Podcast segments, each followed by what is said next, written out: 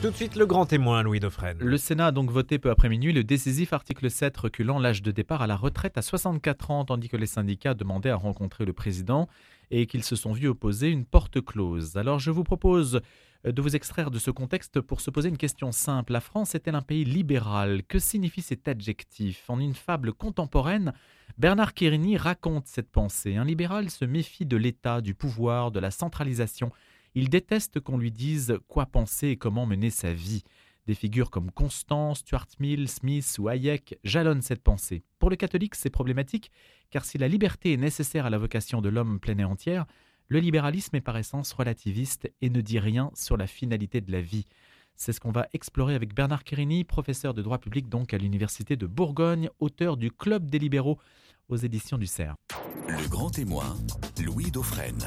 Bernard Quirini, bonjour. Bonjour. La pensée libérale, peut-on euh, lever l'ambiguïté ou certaines ambiguïtés sur le mot même de libéralisme qui est assez compliqué quand même à définir? Alors oui, c'est un mot très compliqué à définir et c'est d'ailleurs peut-être l'une des principales difficultés que rencontre le libéralisme aujourd'hui, c'est que c'est une, euh, une étiquette euh, qui peut recouvrir des marchandises assez différentes, ce qui fait que la plupart des discussions sur le libéralisme en fait sont frappées d'inanité parce que on ne parle pas de la même chose et on peut donc se battre jusqu'au bout de la nuit sans savoir avancer d'un pouce.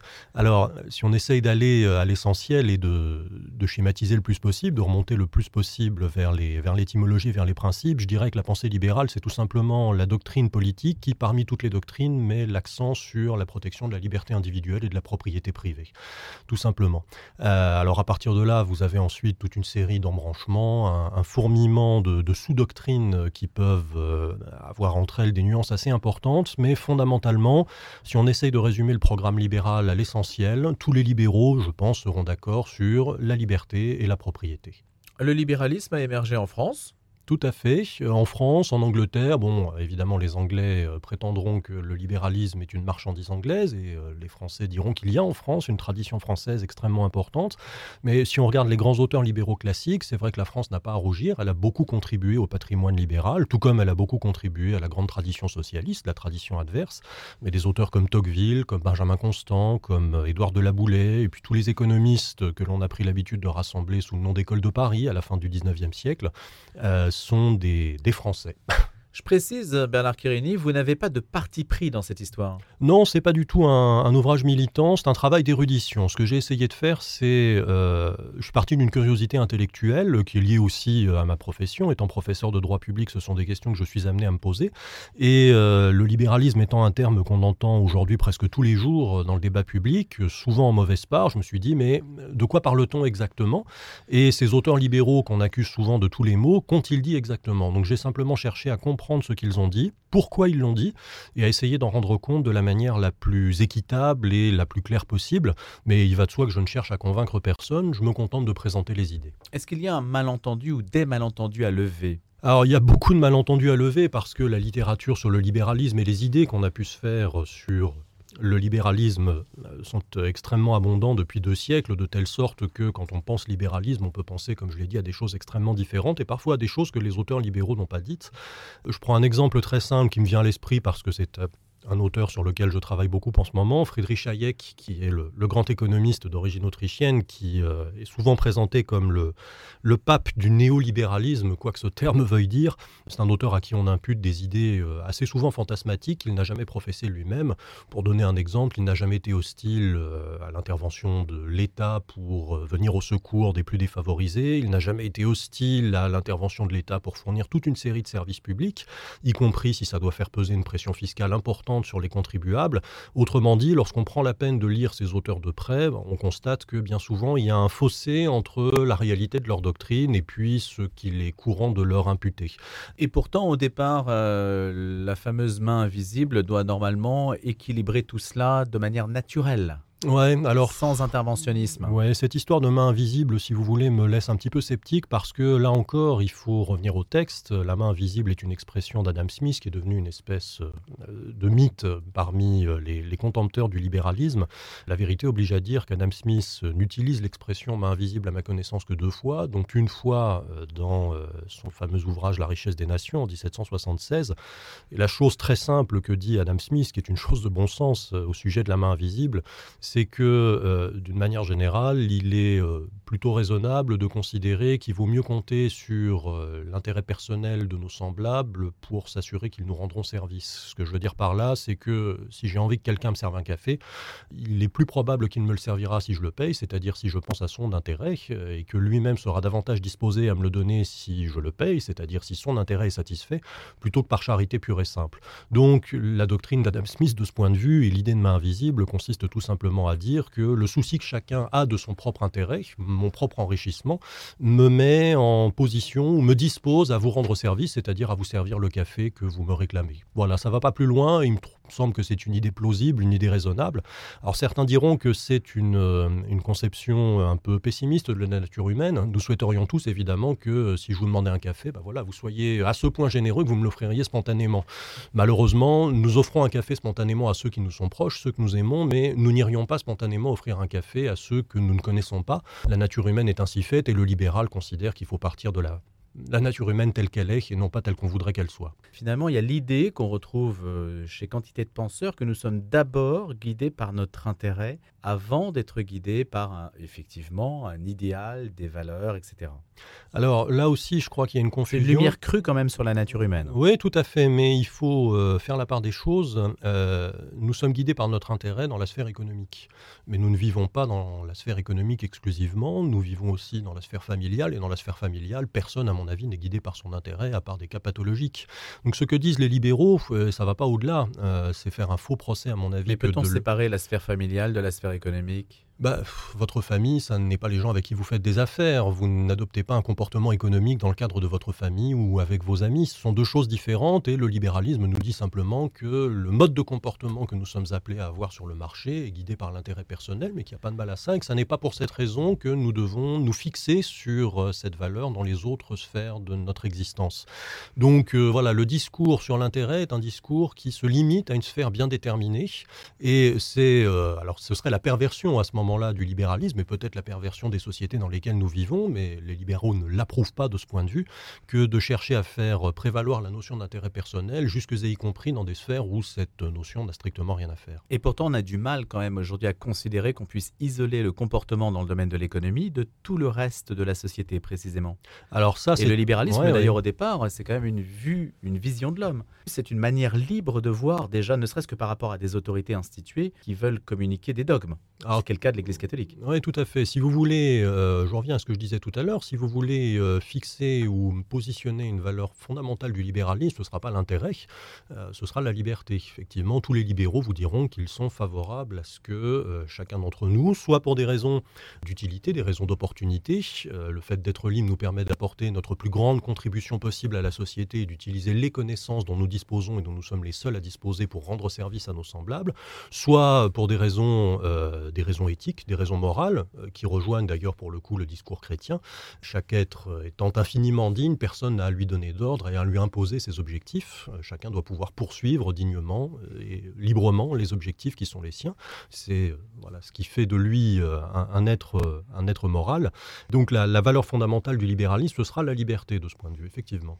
Quels sont les auteurs libéraux qui, à votre avis, représentent des écoles qu'on peut identifier au sein même de cette pensée libérale et qui sont intéressants? Alors, j'ai pris le, parti dans ce livre de, distinguer deux catégories d'auteurs libéraux sur la base d'un schéma extrêmement simple qui, euh, correspond, qui est assez facile à comprendre d'ailleurs, ce qui correspond à la façon dont nous-mêmes raisonnons sans forcément en avoir conscience quand nous réfléchissons euh, dans notre cuisine ou dans notre fauteuil à des problèmes sociaux ou politiques. La question est celle de savoir pourquoi les libéraux sont favorables à la liberté. Et là, vous avez deux types de discours, deux types d'arguments.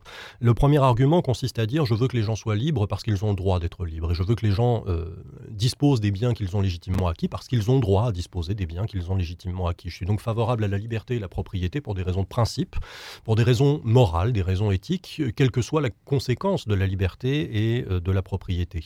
Ça, c'est ce que j'appelle l'argument juste naturaliste, peu importe le terme. Retenons que ce sont euh, des raisons de principe. Le deuxième type d'argument est un peu différent, consiste à dire euh, la liberté et la propriété sont bonnes parce que des gens libres et propriétaires permettent, euh, offrent une plus grande contribution à la société. La collectivité tout entière intérêt à ce que les gens soient libres et propriétaires. On ne part donc pas ici euh, des principe, on part des conséquences. On ne raisonne pas en amont, on raisonne en aval. Et vous avez là donc deux, familles libérales, deux familles qui se rejoignent pour l'essentiel. Elles aboutissent à peu près toujours aux mêmes conclusions, mais euh, elles y aboutissent par des chemins différents, qui peut euh, amener entre elles des nuances. Alors pour vous donner deux exemples, Benjamin Constant peut être regardé comme euh, un auteur caractéristique de la tradition juste naturaliste, et Ludwig von Mises, le grand écrivain autrichien, grand économiste, mais d'autres aussi, John Stuart Mill par exemple, peuvent être regardés comme des représentants caractéristiques de la doctrine utilitariste. Les utilitaristes sont des libéraux. Les utilitaristes sont des libéraux, en tout cas, soyons précis. L'utilitariste raisonne en termes de conséquences. Il considère que 99 fois sur 100, la liberté provoque de meilleures conséquences pour la collectivité que l'esclavage. Mais si vous arrivez à convaincre l'utilitariste, à lui démontrer par A plus B que dans telle ou telle situation, l'esclavage ou la coercition, la contrainte, provoque de meilleurs résultats que la liberté, bah, l'utilitariste, s'il est cohérent avec lui-même, retournera sa veste et se convertira à la contrainte. Il cessera donc d'être libéral. Bernard Quirini, la France est-elle un pays libéral? Alors, euh, c'est difficile à dire. Euh, est-ce que c'est un pays qui a contribué intellectuellement à la doctrine libérale? Oui, nous l'avons dit. Maintenant, est-elle libérale? Alors, beaucoup de libéraux vous diront qu'elle ne l'est pas assez, et beaucoup d'antilibéraux vous diront qu'elle l'est hein. trop, ou voire pas du tout. Et beaucoup d'antilibéraux vous diront qu'elle l'est trop. Bon, là, on a, euh, comment dire... comment faire son jugement là-dessus? Écoutez, là... Au regard de toutes les références que vous avez mobilisées pour le coup, là, c'est difficile parce que euh, je ne peux pas vous faire de réponses d'autres, d'autres réponses que subjectives et euh, voilà, prendre un parti personnel. Elle est libérale à certains égards. Il est quand même, euh, si nous, nous prenons comme point de comparaison l'Union soviétique de 1947 ou la Corée du voilà, Nord, ou la Corée du Nord, voilà, la France est un pays éminemment libéral et il y a tout lieu de s'en féliciter. Si nous prenons comme modèle les États-Unis de Ronald Reagan ou la Grande-Bretagne de Margaret Thatcher, la France n'est pas un pays libéral, ou en tout cas l'est moins. Curseur, c'est la quantité de liberté qui est laissé aux individus et euh, le choix qui leur est laissé d'utiliser les biens dont ils disposent à leur guise. Alors les libéraux vous diront que dans un pays où euh, plus de 50% de la richesse nationale transite par les mains de l'État, c'est-à-dire que l'État décide à votre place ce que vous allez en faire, on ne peut pas considérer qu'on est dans un pays libéral. Bon, euh, à titre personnel, quand bien même je serais d'accord avec les libéraux pour dire que la France pourrait être davantage libérale qu'elle ne l'est, il me semble difficile, pour la raison qui vient d'être invoquée, de ne pas classer la France malgré tout dans les pays euh, qu'on peut considérer comme globalement libéraux. Puis de toute façon, aucun libéral n'a jamais prétendu que, euh, sauf euh, une petite frange extrémiste de la tradition libérale, mais n'a jamais prétendu que l'État devait ne pas intervenir du tout. De toute façon, tous les, libertariens, les libertariens qui voilà poussent le bouchon probablement un peu loin, mais l'immense majorité des libéraux sont d'accord pour dire que quoi qu'il arrive, l'État a de toute façon les missions régaliennes qui sont les siennes, la défense à l'égard de l'extérieur, et puis l'ordre et la justice à l'intérieur. Et puis au-delà de ça l'immense majorité d'entre eux, euh, c'est ce qui différencie d'ailleurs les libéraux du XXe siècle des libéraux euh, du XIXe, l'immense majorité d'entre eux sont d'accord pour dire qu'au-delà de ces missions purement régaliennes, il est parfaitement légitime que l'État fournisse un certain nombre de services publics, éducation, santé, sécurité sociale, ce genre de choses. On peut bien évidemment discuter sur les modalités, on peut discuter sur l'ampleur, mais euh, d'une manière générale, il y a là-dessus un consensus sur lequel, à mon avis, il n'est pas légitime de leur chercher querelle. Il y a une réalité en tout cas, c'est que l'école libérale, en tout cas en politique, ettik. Peu percé en France. Oui, oui, c'est tout à fait frappant. vous avez tout à fait raison. Vous, j'incite, nos auditeurs à tendre l'oreille lorsque le, terme libéralisme ou libéral est employé dans le discours public. 99 euh, fois sur 100, c'est pour en dire du mal. On peut quand même nuancer parce que j'ai été très frappé par l'apparition dans le, dans le discours public précisément euh, de l'expression démocratie illibérale, employée à l'égard euh, de certains régimes de l'ancien bloc communiste, Pologne, Hongrie et d'autres peut-être.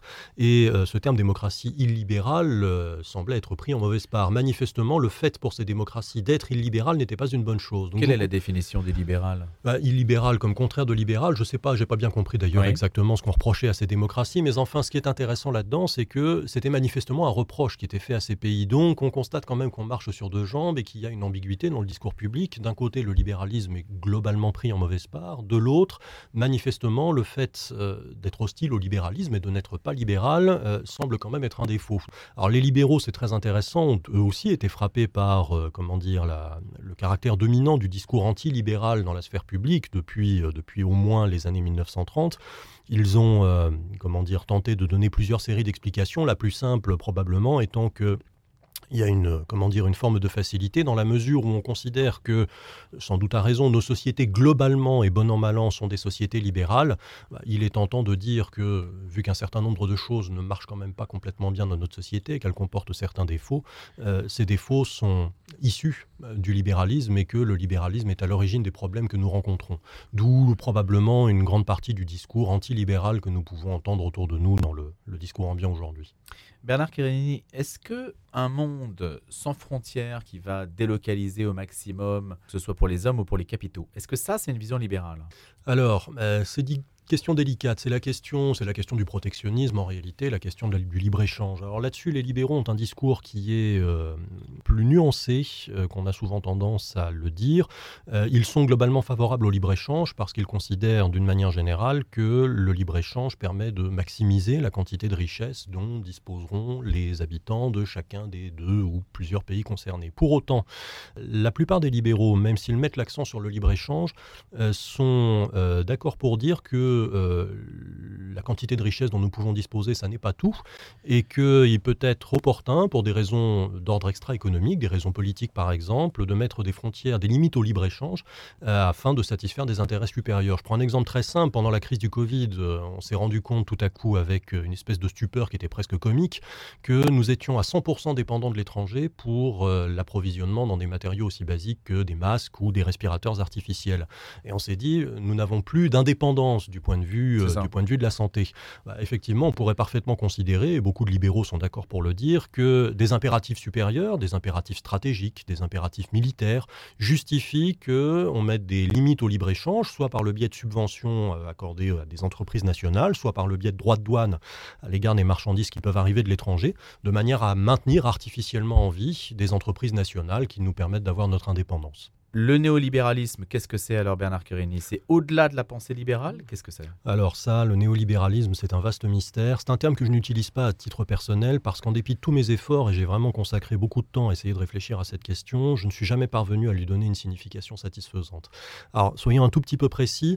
Si par néolibéralisme on veut désigner euh, un état de choses, une certaine forme de la mentalité contemporaine, la financiarisation de l'économie, la vision étroitement économique de toute chose, y compris des choses qui qui ne devraient pas être soumises aux impératifs économiques, euh, l'infestation du discours public par euh, le jargon issu du management. Euh, bon, toutes ces choses existent. Je vois pas d'objection à ce que, par commodité, on décide d'appeler ça néolibéralisme, même si la pertinence du terme me paraît pas, comment dire, complète, parce que je vois pas bien le rapport de tout ça avec le libéralisme tout court.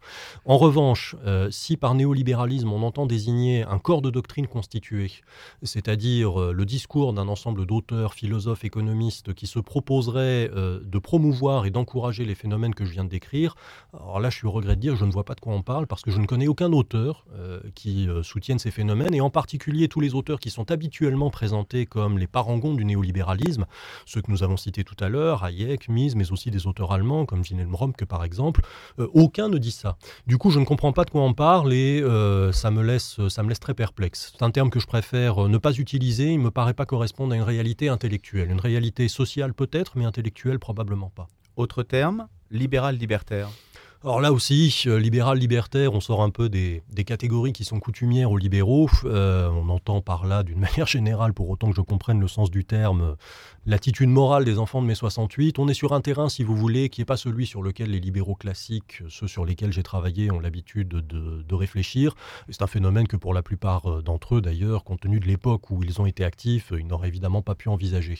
C'est-à-dire que si on doit raisonner par une pensée séquentialiste, est-ce qu'on peut dire que le mode de vie libertaire est mécaniquement la production d'un mode de vie libéral? Mm. Vous semblez dire que non au regard des références classiques. Oui, non, je ne crois pas du tout. Rien ne permet de le dire. Non, voilà. Si vous voulez, euh, ce qu'il faut bien comprendre, c'est que le libéralisme, et ça nous ramène à la question des, des rapports entre libéralisme et christianisme euh, que nous avons effleuré tout à l'heure, euh, le libéralisme n'est pas une doctrine des fins dernières. C'est-à-dire que le libéral considère, vu que la valeur qu'il porte au pinacle est la liberté, le libéral considère que vous devez être libre de ce que vous faites de votre propre vie.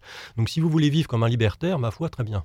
Si vous voulez vivre comme un conservateur, très bien aussi. Le libéral peut avoir son sentiment, son opinion et ses préférences, naturellement, mais s'il est conséquent avec lui-même, il s'interdira de porter un jugement sur euh, la façon dont vous menez votre vie. Donc euh, vous pouvez vivre à la façon dont vous le souhaitez. Euh, c'est indifférent au libéralisme. Le libéralisme ne, ne porte Donc pas le jeu est par sur ce essence terrain-là. relativiste. Complètement. Ah, Tout à fait, et c'est d'ailleurs le reproche que d'autres écoles peuvent lui faire. Euh, N'étant pas une doctrine des fins dernières, il ne nous propose aucune conception de ce que les philosophes, dans leur jargon, appellent la vie bonne. Euh, ça n'est pas une conception de la vie bonne, effectivement. Euh, c'est euh, une doctrine qui prétend laisser à chacun le choix de sa propre conception de la vie bonne. On peut considérer que c'est une défaillance, et de nombreux auteurs considèrent que c'est un- une grave lacune de la doctrine libérale. C'est ce que disait Carl Schmitt en disant il n'y a pas de politique libérale, il n'y a qu'une critique libérale de la politique, parce que la politique libérale ne nous propose aucun modèle. Euh, ce que euh, ces auteurs considèrent comme une lacune, les libéraux s'en font une gloire. Voilà, là il y a vraiment une divergence fondamentale de point de vue. Quelles sont, Bernard Quirini, les doctrines, les idéologies des fins dernières? Toute idéologie religieuse, par exemple, est une idéologie des fins dernières. Le socialisme, par exemple Le socialisme, alors aussi d'une certaine mesure, d'une certaine manière, pardon, dans la mesure où euh, le socialisme, si on le définit comme euh, le définissent les libéraux, à savoir comme le régime qui ne nous laisse pas libres de la façon dont nous employons nos richesses, mais nationalise, centralise euh, les moyens de production et donc décide pour nous de la façon dont les richesses doivent être euh, utilisées, dont les moyens de production doivent être utilisés, euh, le socialisme choisira pour nous le style de vie qu'il nous convient d'adopter, puisque euh, c'est lui qui prendra les décisions quant à ce que l'on produira, quant à la quantité dans laquelle on produira ces choses et quant à la façon dont on les produira. Autrement dit, euh, tous les objets dont nous pourrons avoir besoin dans notre vie quotidienne, donc tous les styles de vie que nous pourrons adopter, seront décidés non plus automatiquement par le marché, mais par euh, le planificateur, donc par l'État.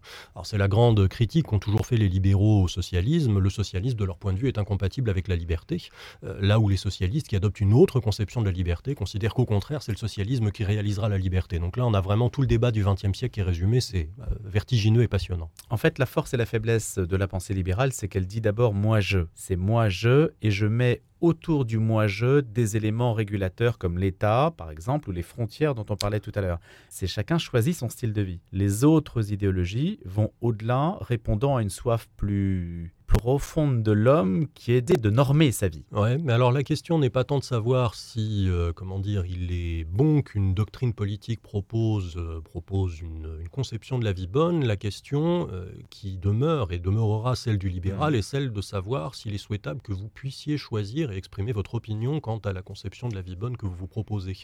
Libre à vous d'adhérer à la doctrine des fins dernières que vous souhaitez. Vous souhaitez, voilà, adhérer à une doctrine consumériste. C'est le supermarché. C'est le supermarché, très bien, mais vous souhaitez devenir ascète et euh, adhérer à une doctrine euh, religieuse extrêmement rigoriste, c'est votre problème. Ce, ce que vous présentez comme une, euh, et ce que beaucoup de critiques du libéralisme présentent comme une défaillance ou une lacune du libéralisme, les libéraux considèrent que c'est au ça. contraire une force. Euh, J'avoue que euh, il est tentant de considérer que c'est une faiblesse parce que euh, le libéral est contraint par son propre système à considérer que tout va. Vous voyez ce que je veux dire, à être relativiste comme vous le dites.